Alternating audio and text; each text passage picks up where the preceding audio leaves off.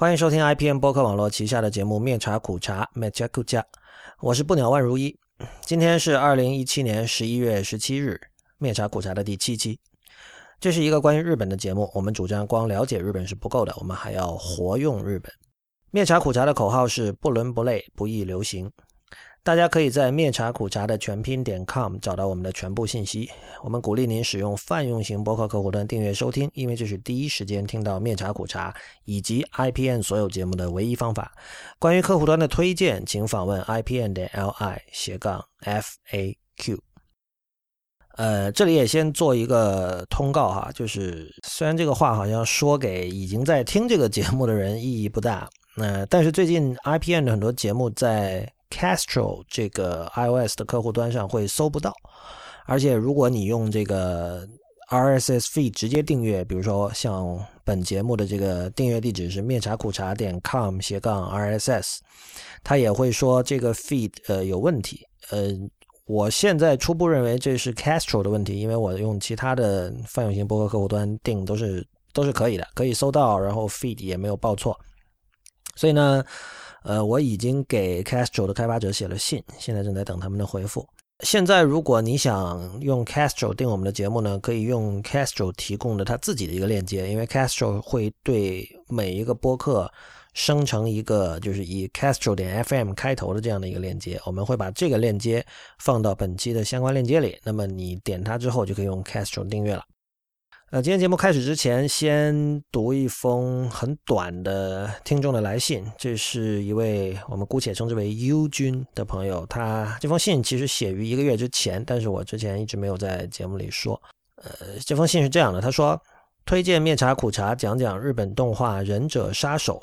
呃，《忍者杀手》本来是美国人在网上连载的小说，小说里到处都是对日本文化肆无忌惮的挪用。后来，日本著名的班机社把小说改编成了动画。我认为此一事件单用文化挪用与反制已不能解释，乃是双边的活用，很有趣。引用完毕。啊，谢谢这位朋友的推荐啊。这个我之前不知道这部作品《忍者杀手》，它英文的原题是 Ninja Slayer。然后我搜了一下，这确实是我会感兴趣的题材，因为这个是如这位朋友所说，是美国人。就出于自己对日本的想象写出来的一个东西。他的我看他的这个设定是在发生在一个叫新奇域，呃，奇域是东京都的一个一一个一个区块，一个一个一个县，呃，所以他想象了一个叫 Neo Saitama 的一个地方，然后我在那里发生了种种故事。所以这这个有点像是什么？有点像是 Kill Bill，就是。塔伦蒂诺在《Kill Bill》里对日本文化的一些想象，呃，这这种这种西方人去，呃，如果用中国人的话说，就是意淫日本的作品其实挺多的。呃，除了这种虚构类的影视作品之外，我之前提过的英国的音乐家和记者叫 Julian Cope 写的那本叫《Jap Rock Sampler》，就是他主要是梳理六七八十年代的日本迷幻摇滚和地下音乐的一本书。这个书后来还被他，他当然一开始用英文写的呢，后来还被日本人翻译成了日文。现在在东京的很多唱片店里，你都可以找到这本书的日文版。所以，呃，这位朋友推荐的《忍者杀手》其实也有点像，就是他先在网上用英文连载，然后被翻译成了日文啊，就是美国人写的日系作品被翻译成了日文。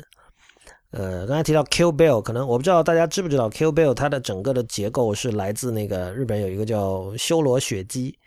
的电影。修罗雪姬的这个女主角就是演那个复仇，也是是一个复仇的故事，所以整个故事的结构，Kill Bill 的故事的结构跟修罗雪姬也是也是一样的。呃，修罗雪姬的那个女主角叫尾牙一子，她刚好就是 Kill Bill 第一集里面那个那个刘玉玲的。天灵盖被削掉之后，在雪地里那场那场戏嘛，天灵盖被削掉了之后，那个响起了那那首歌，就是尾牙一子唱的。所以其实这里有相当多的典故和梗。再次谢谢这位听众的推荐，我会去看的。嗯，看完之后如果有什么想法，可能会在节目里跟大家分享。那么今天的听众反馈就到此结束。呃，在节目开始之前，还是想做一个演出预告。在上期呢，我们预告了。梅金和实的，呃，就是上周日的一场叫 Fast in Vinyl 二零一七的一个一个演出。这次想推荐的是本周日，那今天是周五啊，本周日在呃秋叶原有一个叫 Club Goodman 的一个呃地下音乐演出场地，有非常阶段 Masana，还有一个叫 Mika Ten 这三组呃噪音艺术家的演出。其实这里主要想推荐的是 Masana 嗯，Masana 这个人，他跟很多日本音乐家一样，他有很多不同的代号，有各种各样的不同的风格。嗯，但他最有名的是他时间非常短，但是身体动作非常爆裂的这个现场噪音演出，就是在日本里大家会管他叫这个绝叫系的元祖啊，就是他会用麦克风，他会对麦克风喊叫，然后他会也会用各种效果器制造噪音，呃，这些听起来都很简单，而且可能有相当多的噪音艺术家在做类似的事情，但是他。我觉得称他为元祖应该是没错的。嗯，他这个人其实也是在 Sonic Youth 乐队的这个 Thurston Moore，在一九九零年代，在美国的 MTV 电视台向美国的人介绍了之后，才开始有了国际声誉。其实，日本的很多噪音艺术家都有这样的一条路线，就是现在大家知道的鼎鼎大名的，像 Merzbow 这些人，还有 Incapacitant，包括周日也要演出的这个非常阶段 h i j o k a i d a n。非常阶段，就日文里就是就是这个紧急出口、紧急逃生楼梯的意思啊。嗯，这些团都是他们从八十年代就开始做，但八十年代真的没有什么人知道他们，就是他们可能唱片的印数和销量可能都是就几百甚至几十这样的一个一个一个规模。但九十年代在突然在美国和欧洲打响了名声，然后之后在日本的这个地位也比以前会就知名度比以前会更高了吧。呃，其实日本在某些地方也是存在于这种叫所谓出口转内销的这样的一种现象。Masona 是一个，就是用还是用有台的说法，就是他是一个必须要陛下听的这样的一个音乐家。因为其实他的原因很简单，就是你在家庭的这个音响系统里，你不可能达到那么大的音量啊，这是一个很实际的问题。呃，这这种就是它它的那种音量，很多时候你是用身体在感受，而不只是用耳朵在感受了。所以，呃，如果您有所顾忌的话，我建议您在听之前去买一对耳塞。这个耳塞在东京的大部分药妆店都可以买到，应该是叫呃叫 silencer，就是 silence。呃，去买一对这样的东西，它是一般是那种黄色的，大概然后它附有一个小盒子，你可以把它装进去，黄色的左右耳各一只，就海绵耳塞。这每个人情况不一样啦，就是我也见过，我上次去看 Masona 的演出的时候，有人还特地就要站在这个音箱旁边，但是反正保护听力不是一件坏事啊。就如果你之前没有听过这样的东西，然后你又处于你又是一个性格比较保守的人，我还是建议你戴上耳塞去听。就是我我经常觉得。哪怕你对于什么前卫音乐或者地下音乐或者噪音艺术完全没有兴趣的话，那么桑 a 的演出是可以当成一个旅游项目来看的。就是我上次很奇怪，就有朋友跟我讲说，他二月份要来东京玩，问我说有什么推荐的这个旅游路线，有什么地方可以去。我就说，那你不是第一次来，那你以前去了哪儿？然后他说，他答案是三个字：药妆店。我当时都惊了。然后他说，东京就是购物啊，好像没有什么必须要去的地方。我觉得这个简直不可思议啊！嗯，当然，你你要我来规划，其实我我我自己也并不是一个旅行了很多的人，而且我我肯定也不会去给你推荐这种就大家都知道的景点。就是今天我还看有一个，最最近应该是这两年吧，有一个日本人在新浪微博，就是他拿他说讲中文，然后介绍日本的各种东西，然后他其中他就知乎答一个问题，那个问题叫有什么小众的这个值得去的旅游景点，他居然推荐下北泽，哦我。不知道夏北泽有什么小众可言，就是就是，但如果你要我推荐的话，我就我可能会给你规划一条这个音乐旅行的路线。那么，因为这个东京的音乐演出的密度非常的高嘛，马桑纳真的是可以当成这个 旅游项目来看，因为他的演出肯定是大部分人前所未见的，而且很可能你这辈子不会再有机会听到。嗯，关键他的时间很短，然后他音量又很大。然后它的这个视觉上和听觉上的这种暴力程度又很高，所以它会给你非常强烈的印象。呃，除此之外就不多说了。噪音艺术其实是一种非常简单直接的东西。呃，推荐大家，如果没有看过，呃，或者你以前可能听过 Masana 的唱片，或者你网上我在网上下过他的盗版，或者是无论什么都好，呃，一定要看现场。就是他其实 Mersbal 的现场你是可以不看的，但是这个人的现场，甚至 Hijau Kaidan 还有什么 Incapacitant 这些人的现场，看不看都无所谓，但 Masana 的现场是一定要看的。所以推荐大家去预约，呃，现场买票也可以吧，贵个两三百日元的样子。周日晚六点半入场，在秋叶秋叶原的地铁站一出来走走大概五分钟就到了，很方便。OK，我们开始今天的节目。呃，首先上次既然推荐了梅金何时的这个演出，这次想做一个回顾啊，就是我去看了，详情如果没听上期节目，稍微。介绍一下，就是梅金何时是一个日本的爵士音乐家，然后这个叫 Festa in Vinyl，是一个在一个东京一个叫白石农园的地方，它是一个真正的农场啊，就是在东京的近郊，的练马区啊，所以整个演出场地完全就是一片菜园，是真正的菜园，它就是种菜的，然后里面有各种那种塑料大棚啊，然后他是在那个塑料大棚里做演出。所以，呃，这个这个演出它的特别的地方就是在于，一个是场地的特别，但它同时它也，就是它是有那个白石农园种的蔬菜卖，可以买萝卜。然后演出进行到一半，中场休息的时候呢，还有一个大家去排队去拔胡萝卜的一个一个活动，呃，每个人一百日元可以拔三根啊，就是这样。然后，当然这个现场也会有，因为它是从中午一直到大概下午四五点吧，然后现场有他们合作的一些。商家提供的各种食物和 ginger ale 姜汁汽水等等这样的东西。至于说音乐怎么样，就我我们这个毕竟不是一个音乐节目，不想做太深入的探讨。但是我想说一件事，就是第一组上台的那个音乐家是呃吉他歌手，这这两个同一个人，然后还有一个贝斯手，啊。是那他弹的是 contrabass，就是那种在古典音乐会让我们见到那种体型最大的，就比大提琴更大一号的那种那种 bass，不是电 bass。那个人给我印象很深刻。第一点就是他整个气质和那种风格有点像葛明辉，这个大家应该可以想象是什么样子。就是他很有礼貌，很低调，然后有点故意的做出一种呆呆的样子，包括他他演奏的那种状态，呃。一开始你很难判断，就是他究竟是真的是一个业余音乐家，比如说，甚至有时候你会你你在想他是不是一个，比如说智力有障碍的人，他给你这样的一种感觉，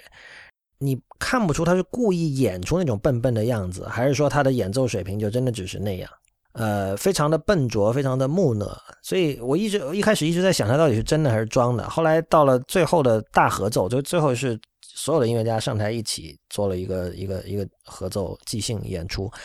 呃，你会发现他肯定就还是一个职业音乐家，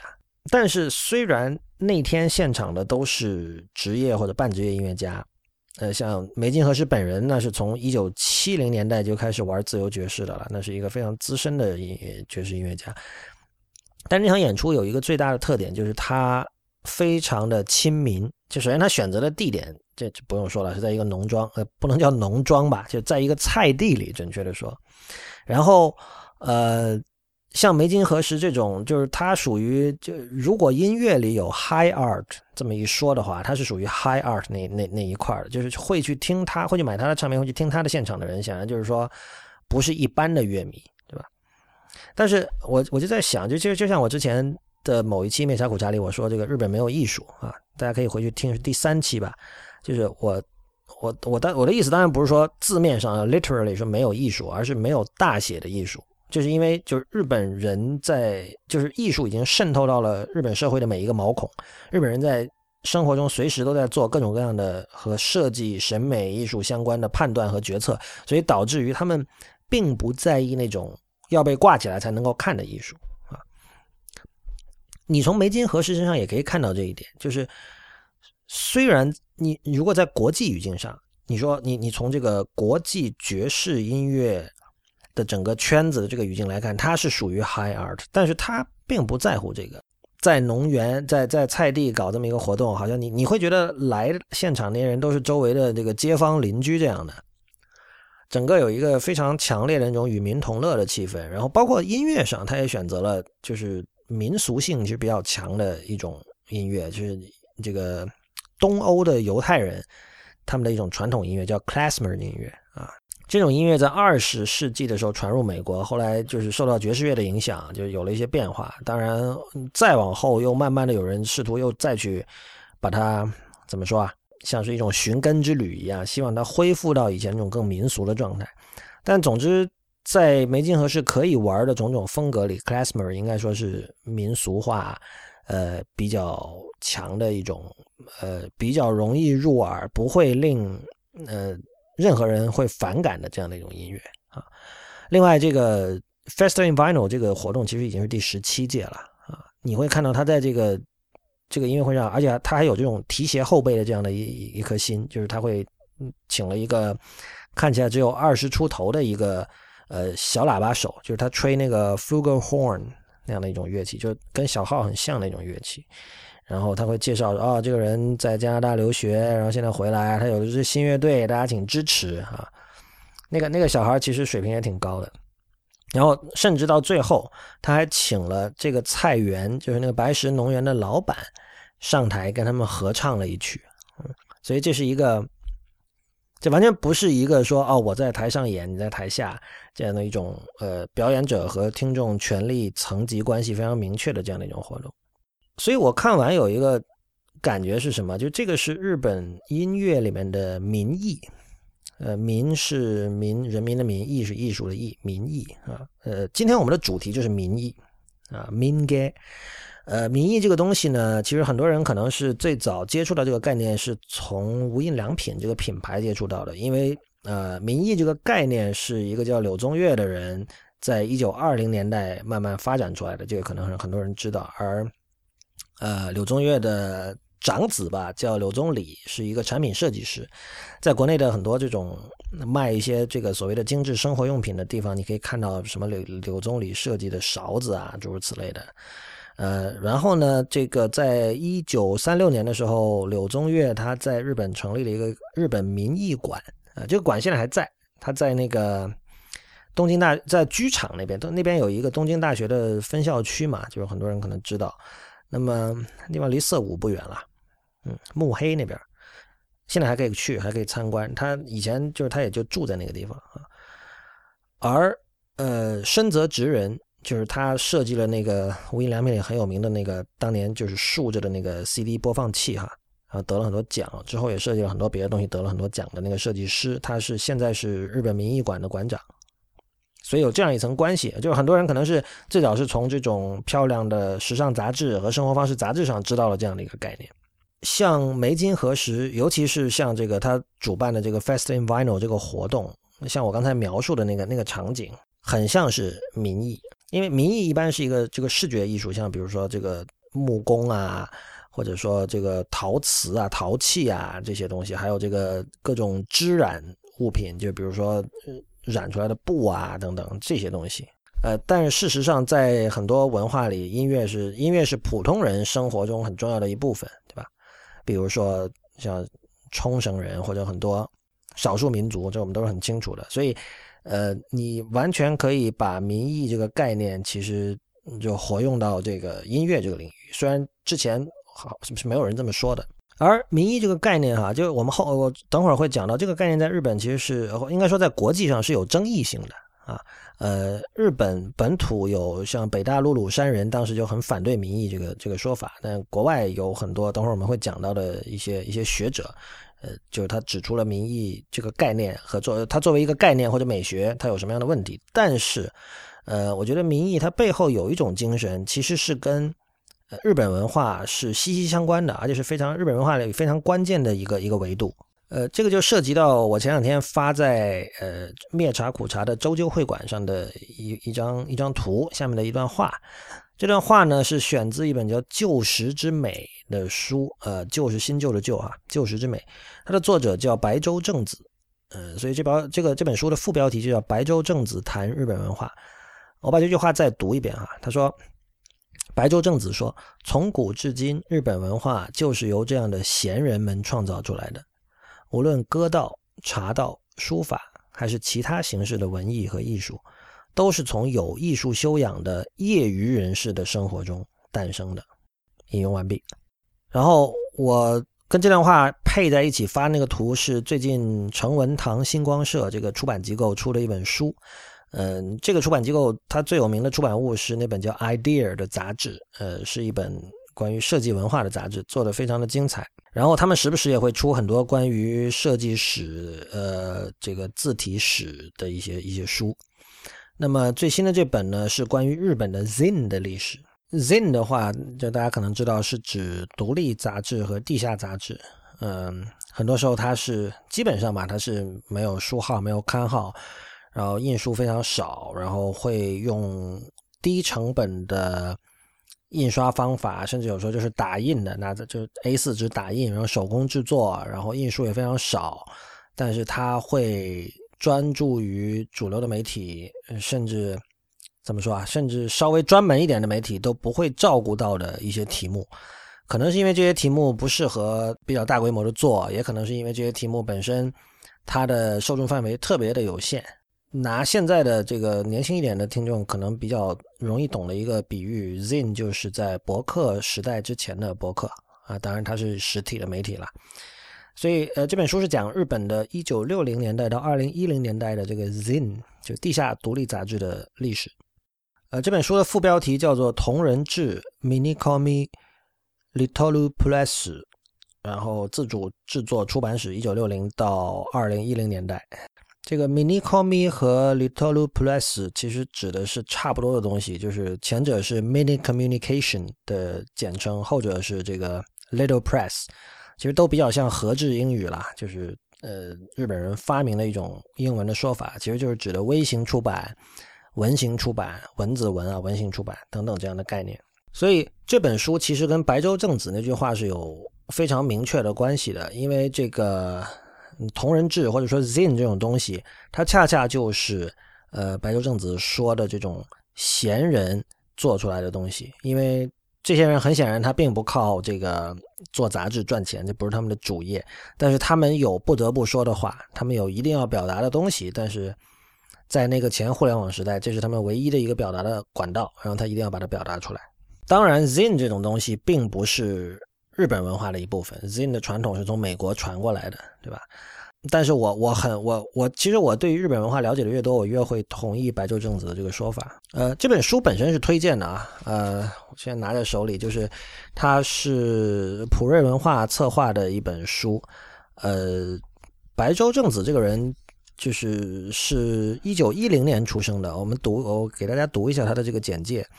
说他是日本散文家、古董收藏家、能剧演员啊。然后，一九一零年生于东京，是日本旧贵族院议员华山爱抚伯爵的次女。自幼学习能剧，十四岁登台表演，是日本有史以来第一位能剧女性演员。呃，白洲正子那篇文章，他的语境是他讲到了一种叫书剑台的东西，那个是有点像。怎么说？有点像演奏家、音乐演奏家用的那种谱架，就是说它可以让你不用用手捧着书也可以读书，就把它，因为有些书它不太适合平放在桌上，由于它的这个装订方式，然后用这种书剑台就可以把书摆在上面。说起来，后来一九七零年代的时候，还是一九六零年代的时候，四山修斯还做过一个叫是一个短片吧，叫书剑机。他当时想象的是，就是不止你可以把书摆在上面，它可以帮助你翻页，帮助你来读。这一点，在我我记得前几年，呃，好像有很多创业者 半开玩笑的讲讲过这样的想法，就有没有可能我们比如看电子书的时候，它可以去去 track 你的眼球，跟着你的去侦测你的眼球的运动，然后帮你翻页什么的。这这是题外话了。白洲正子是写到他从呃京都的一个朋友叫星野武雄那儿买了一个古董的这个书剑台过来。然后他这篇文章后半部分其实没有在讲书剑台本身，他讲的是这个星野先生这个人。他就说这个人是一个闲人，就是闲云野鹤。然后他说他有一种市井隐者的气质，对，就艺术知识非常的渊博啊，像活字典一样。但是呢，他从来不写东西发表。然后在这里呢，白洲正子引用了呃这个波德莱尔，呃法国作家波德莱尔，他谈到这个 dandy 这个概念的时候说过一句话。下面是引用啊，呃，下面是引述啊。白洲正子写，他说原文既不真切了，大意是如果他愿意，他可以迸发全部光热，耀眼夺目，但是他没有。我们能洞察到的只是一些萤火微芒。星野先生正是这样的人，一言以蔽之，他是大都会人，在当下时代，诸事分工细致。他以身为一介艺术业余爱好者而自豪，做一个闲人，享受着不受困的自由。对我们来说，他是难得的家友。他的姿态可以说是对现代社会的一种抵抗。从古至今，日本文化就是由这样的闲人们创造出来的。引用完毕。我的理想其实跟这种状态并不完全一样，就是我并不欣赏。闲人这个词所象征着的一些东西，以及它背后的一种状态，但是我对于业余这种状态，我是非常认同的。白洲正子在这里说，日本文化是由有艺术修修养的业余人士的生活中诞生的。其实我们会发现，基本上艺术史上有很多，呃，或者说文化史，甚至人类历史上有很多真正具备突破性、创新性的东西，都是由业余人做出来的。呃。专业人士在今天的中文语境里，似乎是一个无上的荣荣耀一样，但其实这是很可笑的。比如，我们可以想一下，个人电脑革命最初的那些先锋们，他们是什么样的人啊？他们他们是所谓的专业人士吗？或者某一种艺术流派的开创者，比如说 Bob Dylan，他是专业人士嘛，对吧？这样的例子很多，我想这个道理不用多说。那这里就可以联系到我们刚才提到的民意这个概念了哈。我刚才说了，就是很多人，我我们第一次接触到这个概念是通过，比如时尚杂志、生活方式杂志，甚至比如说无印良品这样的品牌。我自己也不例外。我记得我最早看到这个概念，可能是在现代传播旗下的《生活》那本杂志吧。哦，《生活》这个杂志还存在吗？我不太清楚。但是，《生活》是中国比较早的一本，就是刻意做的非常厚重、开本非常大，并且在用纸上。呃，刻意求新求显，会用这个成本很高、很特别、很精致的特种纸来做杂志的这样的一份一份杂志。呃，具体他讲了关于柳宗悦的什么东西，或者关于民意的什么东西，我已经不记得了。然后我之前在国内的时候，我买过柳宗悦的讲民意的一本书，不过其实当时没有怎么来得及看。现在这本书也不在手边，但是。民意这个概念，它最基本的一些东西并不难把握。就是柳宗悦很注重在民间收集这种匿名的、无名的手工艺者所做的东西。东西的种类我刚才已经讲过了，比如陶器，呃，比如说这个木匠做的东西，比如说椅子啊、桌子啊，然后还有比如说各种各样的，比如说装用来装各种东西的盒子，呃，当然也有这个。他的民意馆里也会展出像这个大大小小的佛像，然后还有各种织染染布那种纺织品等等等等。呃，这样的一种运动，很显然就是他主张，首先这个手工制品是好的，用手去做出来的东西是好东西。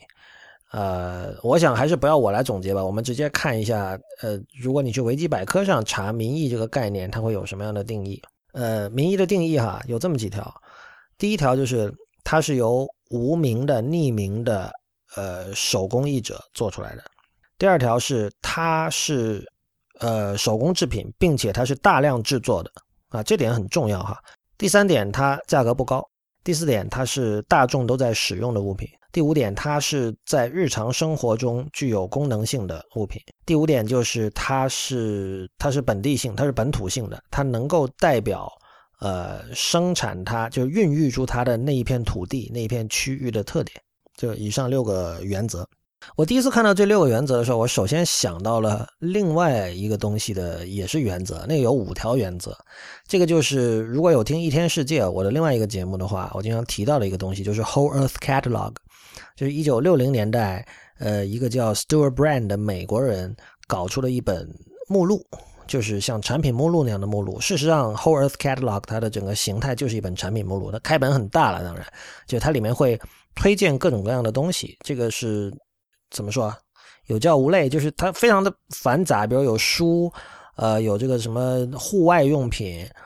的，有电脑，有各种各样的东西。然后这本目录呢，它作为一本商品目录，当然它要列出说你怎么可以买到这些东西，你怎么如何去邮购这样的东西。那这是一九六七十年代哈，那个时候电脑、互联网都没有，而且就是说你如果把这么多形态、品类各异的东西收集在一起，你要能够让看到的人买到这本手册才是有意义的，对吧？嗯，它不像今天你看到什么东西哦，我去一搜我就可以买到了。但是它又不是一本普通的产品目录，因为一般产品目录是某家公司自己的一个出版物，它只卖自己的东西啊。这个显然它并并不是这种情况。那它选择收录什么产品，它的原则是什么？有五条。第一条是它是这个产品必须是一件有用的工具。第二条是它能够帮助呃用户进行独立的自我教育。第三点就是高品质或低价格。第四点是这个产品必须是尚未被大众所知晓的东西。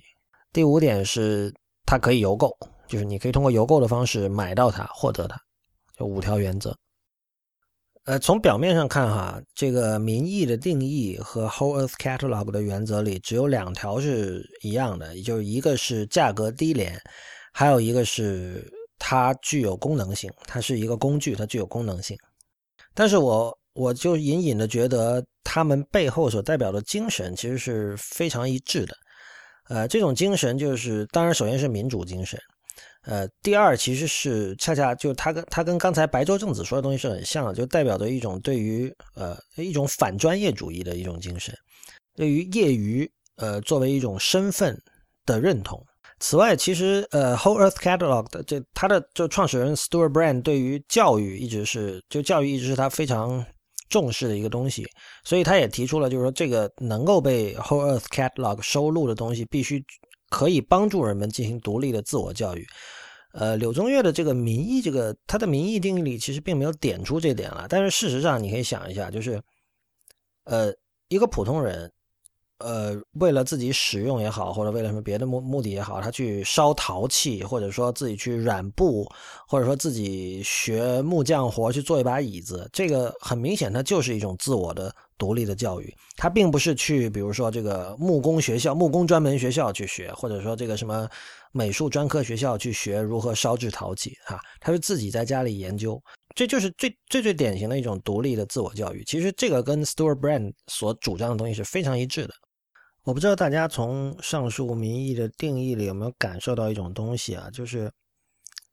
如果你跟我一样，最初是从时尚杂志或者文化杂志上了解到民意这个概念的，你跟上述的定义对比一下，你会不会觉得这中间有一点点这个不调和的地方？就是我们在时尚杂志或者在比如说无印良品所创造的那个语境下，意识到的民意或者柳宗悦这些人。是非常光鲜、精致和典雅的，但是上述这个民意的定义其实是精致和典雅的反面。这一点其实也是我上周去看了柳宗悦在一九三六年成立的日本民意馆之后的一个印象。我当时有一种很强的感受哈，就是首先这些东西，你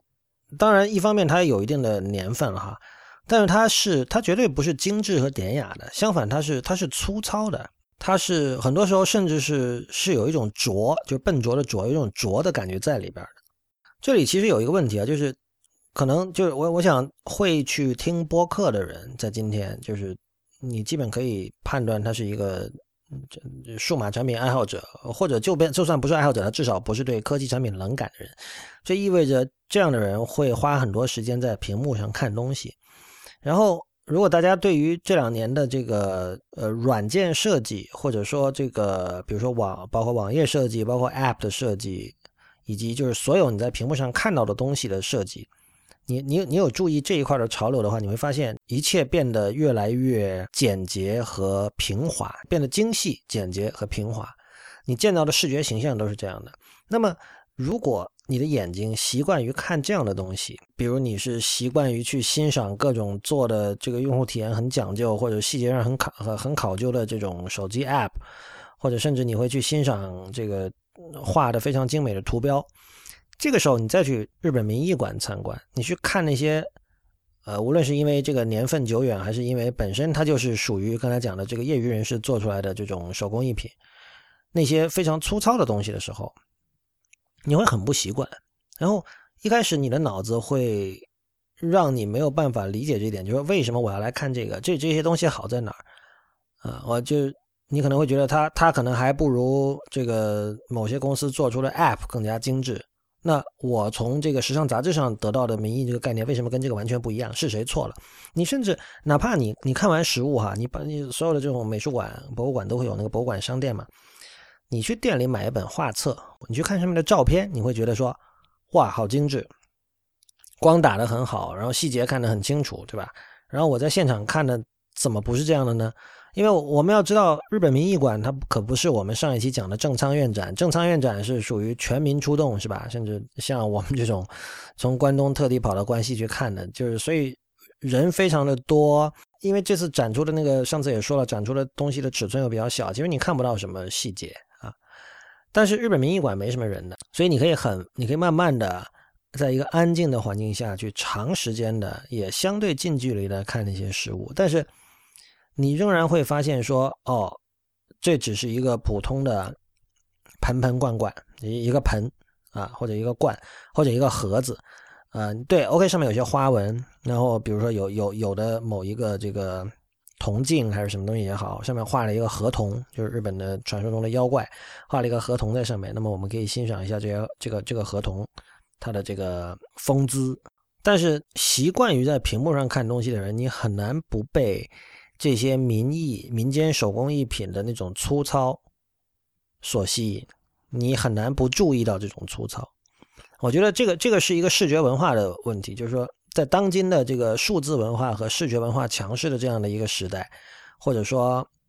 呃，不是印刷品吧，而且是而是说屏幕强势的一个时代，而呃，所有的 screen design，所有的屏幕上的设计又在朝着精细平滑的方向在走，这样的一个时代，我们在做这样的范式转换，在做这样的这种怎么说视觉认知转换的时候，其实要是要付出一些努力的，不然你你永远是在拿一个语境的优点比另外一个语境的缺点，对吧？屏幕背后的东西它至少是干净的，它不会是破损的，但是实物很可能是破损的。那么，你如果看惯了前者之后，你去看后者，你就会觉得说，这里有这么多的缺陷，这个不好看，我为什么要看它？但这里首先一个问题啊，就是说，我们从我们通过时尚和文化杂志接触到的民意，它并不是真的民意，尤其是像像 MUJI 这个品牌，我们完全可以说，就无印良品这个品牌，它它活用了民意这个概念。这个时候，我真的很很想用“挪用”这个词，这个是我我的一个，你可以说是不公平的地方，但是在我看来。呃，像无印良品去使用“民意”这个词，其实就是在背叛民意这个概念。因为不管无印良品的东西，它在在它在表面的视觉设计上，呃，是多么努力的试图向一种质朴的一种感觉在靠拢，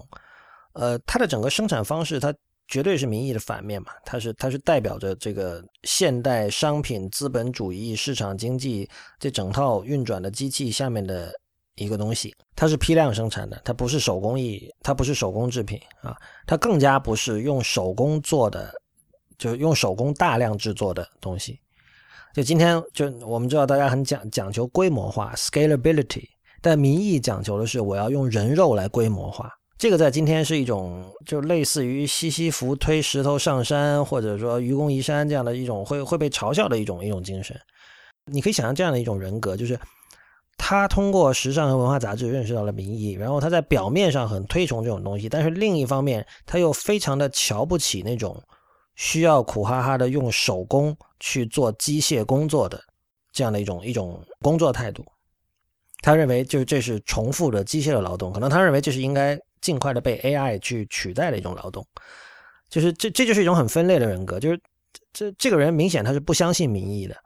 但是他却被。呃，时尚和文化杂志以及品牌所包装出来的那种虚伪、虚假的民意所吸引到了。那么，什么是真的民意？真的民意是不是就是我们在日本民意馆里看到的那些呃，从表面上看明显带有缺陷和粗糙的东西呢？这里其实涉及另外一个相关的概念，就是我们经常说到的“职人”。职人在当代中文语境里已经是一个。几乎被说烂了的词，就是我们说到日本，首先会想到他们的职人精神。从表面上看，职人的“职”是职业的“职”，所以职人想必跟民意所推崇的那种业余感是相反的。但我恰恰觉得，呃，业余的创作者是职人的一种预备军。换句话说，去主张呃所谓人民的艺术的人，才是真正相信职人精神的人。职人精神和西方意义上的 professionalism 就专业主义、专业精神是不一样的概念。就是 professionalism 更多的是一种在特定的社会组织、资本主义社会组织架构下的一种一种状态。但是职人精神，我们现在想到的是，比如做事细致或者说负责任。但是我认为职人精神的核心是对手工劳作的一种热爱，就是真正让他兴奋的东西，并不是说。呃，我让这个客人大人感到非常满意，或者说这个别的什么东西，或者是某种头衔或者什么东西，而是说，比如说我做榻榻米，我就是我就是对于把榻榻米做得很好这件事情，它让我兴奋，它让我产生快感。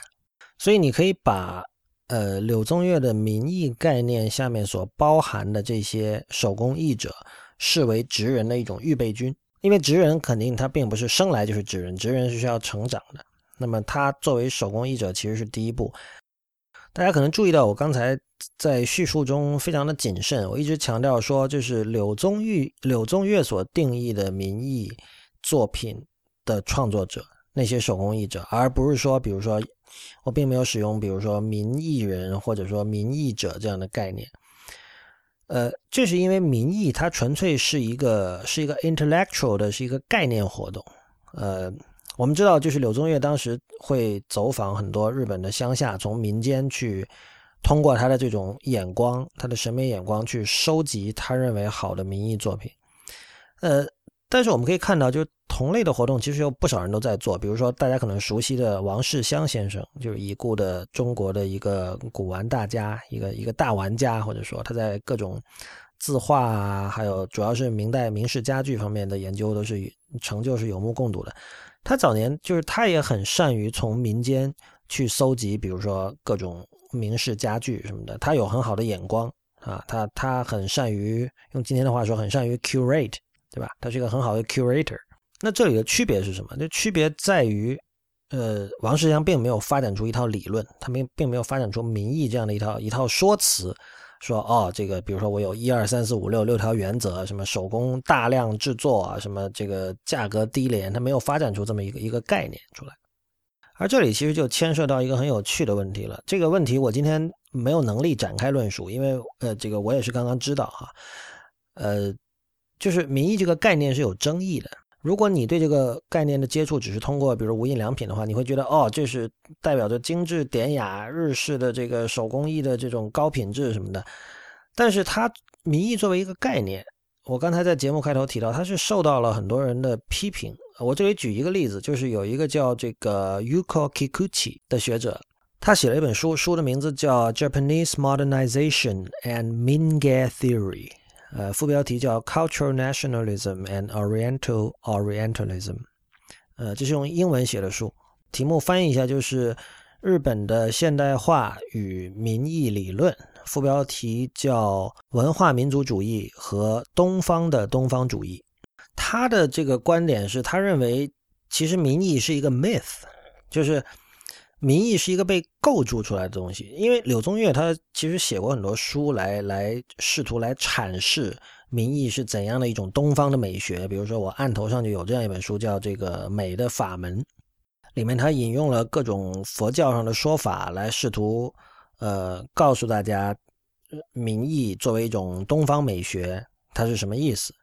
然后一直有一个有一个叫 Bernard Leach 的一个英国人，就是跟这个他跟柳宗悦有很深的关系了，就是他把这本书翻译成了英文。就是 Leach 其实是一个把民意这个概念介绍到这个英文世界的一个很重要的一个人物。当然，这种这种介绍其实也是经过了有色眼镜的。当然，就是如果听过我们之前的节目，知道有色眼镜在本节目里绝对不是一个贬义词，它是一个褒义词啊，至少也是一个中性词。呃，这本书的作者认为。这套东西完全是柳宗悦生造出来的。他认为其实，呃，并不存在一个说哦，本来的东方美学是这样的，然后柳宗悦把它总结出来。他说这是柳宗悦构造出来的，而且他认为，呃，民意这个概念是和日本的文化民族主义，就日本人试图去解决什么是日本人，日本人的文化身份是什么，日本人的民族身份是什么？因为在从十九世纪开始，就是日本人非常重视这件事情啊。它跟这整个思潮这个运动是离不开的。所以，民意理论其实是日本人去找、去去构筑自己的文化身份、文化民族身份的整个大思潮中的一小块儿。而这种文化身份的构筑，其实又跟这个西方的这种东方主义 （Orientalism） 就是怎么说暗通款曲吧，就是无形中暗合了。因为我们知道，就是最经典的解释，就是东方主义其实是一种想象出来的、构筑出来的东方，它跟真正的东方并没有什么关系。很显然，我们从这个角度去看民意的话，它马上就跟本节目这个活用，就 cultural appropriation 这个主旨发生了很密切的关系。如果大家听过我之前的几期节目的话，也会知道我对于文化活用，呃，对于东方主义本身，我都并不是负面的态度。甚至可以说我是偏正面的态度，但在这里我还没有办法去深入的探讨这个问题，因为这个 Kikuchi 这本书我也是最近才发现，所以我推荐大家去读这本书，应该会很有意思。然后或许我们可以一起去读它，然后在未来的某一期里，我们可以继续的在探讨这个问题。在这里我想说的只是，呃，因为现在中国我们也正在试图找回、找出自己的文化身份是什么。其实，在这个时候呢，就是我我们看到，比如说国家层面的主张和呃，很多时候民间的主张，其实在某一点上是很一致的，就是我们试图从我们的古代的典籍里去找，我们认认同，比如中华文明多少千年，不管几千年啊，几千年的文化传下来，那么这条线我们认为它是没有断过的。那么在过去的某个时间点，肯定有一些东西被延续到了今天。那么如果中间发生了不管什么样的事件导致它断掉了，我们现在还是可以从从过去的典籍、从过去的这个文化里找回这种东西。但是，我觉得日本的经验其实告诉我们，这种东西是要我们生造出来的，是要我们我们构筑出来的。甚至你你用粗一点的词，你可以说需要我们意淫出来。你你单纯的从古代的这个固执堆里去挖，其实是一种呃，甚至都不能说吃力不讨好，甚至是一种注定会失败的。一种一种方法，在我看来，中国人目前就是还完全没有一种像日本人那样的对自己的文化身份的一种集体的统一的认知。呃，这种认知，我们用最直白的话怎么表现呢？就它它表现出来就是我们经常听到的一种日式的表达，就是说日本人果然还是要怎么怎么样，或者说果然还是什么什么什么才最适合日本人。呃，我觉得如果换到中国中文语境，我们能够达成一致的，可能只有吃，比如撸串儿或者火锅或者某种自己家乡的味道等等。但是在精神层面，在文化层面，其实我们是非常分裂的，就是大家就各种各样的意见，各种各样的立场，嗯，站各种各样的队。但是我们对于，呃，中国人什么是中国人，我们身为中国人意味着什么，其实。并没有一个统一的共识。呃，以我个人而言，我甚至对这个问题完全没有答案。就是是是儒家吗？是道家吗？呃，是是是佛教的那一套东西吗？我我我我都不清，我我不清楚，我不知道。但是我觉得，就这是我们需要知道，我们需要搞清楚的一个问题。所以，呃，我相信随着这个节目的不断推进，我们会发现越来越多类似的例子。就无论是就我们现在所知道的，被我们现在视为就是这种所谓的日本性，就是什么是日本，所有这样的概念，有有很多很多都是近代的产物，并且它是完全被呃文化界的人构筑出来，甚至你可以说生造捏造出来的一种一种东西。而这绝不代表我们应该唾弃它，或者我们应该应该言辩它，应该瞧不起它。我觉得恰恰我们应该学习这种精神，因为因为精神世界的东西本来就是被构筑出来的。所以当我们在看无论是民意也好，职人也好，呃，这个东方美学也好，呃，这个瓦比萨比也好，我们都可以想一想这些概念背后的一些事情。这些概念它表面的那种精致和优雅，呃，很多时候它是受到了资本主义影响之后呈现出来的一种。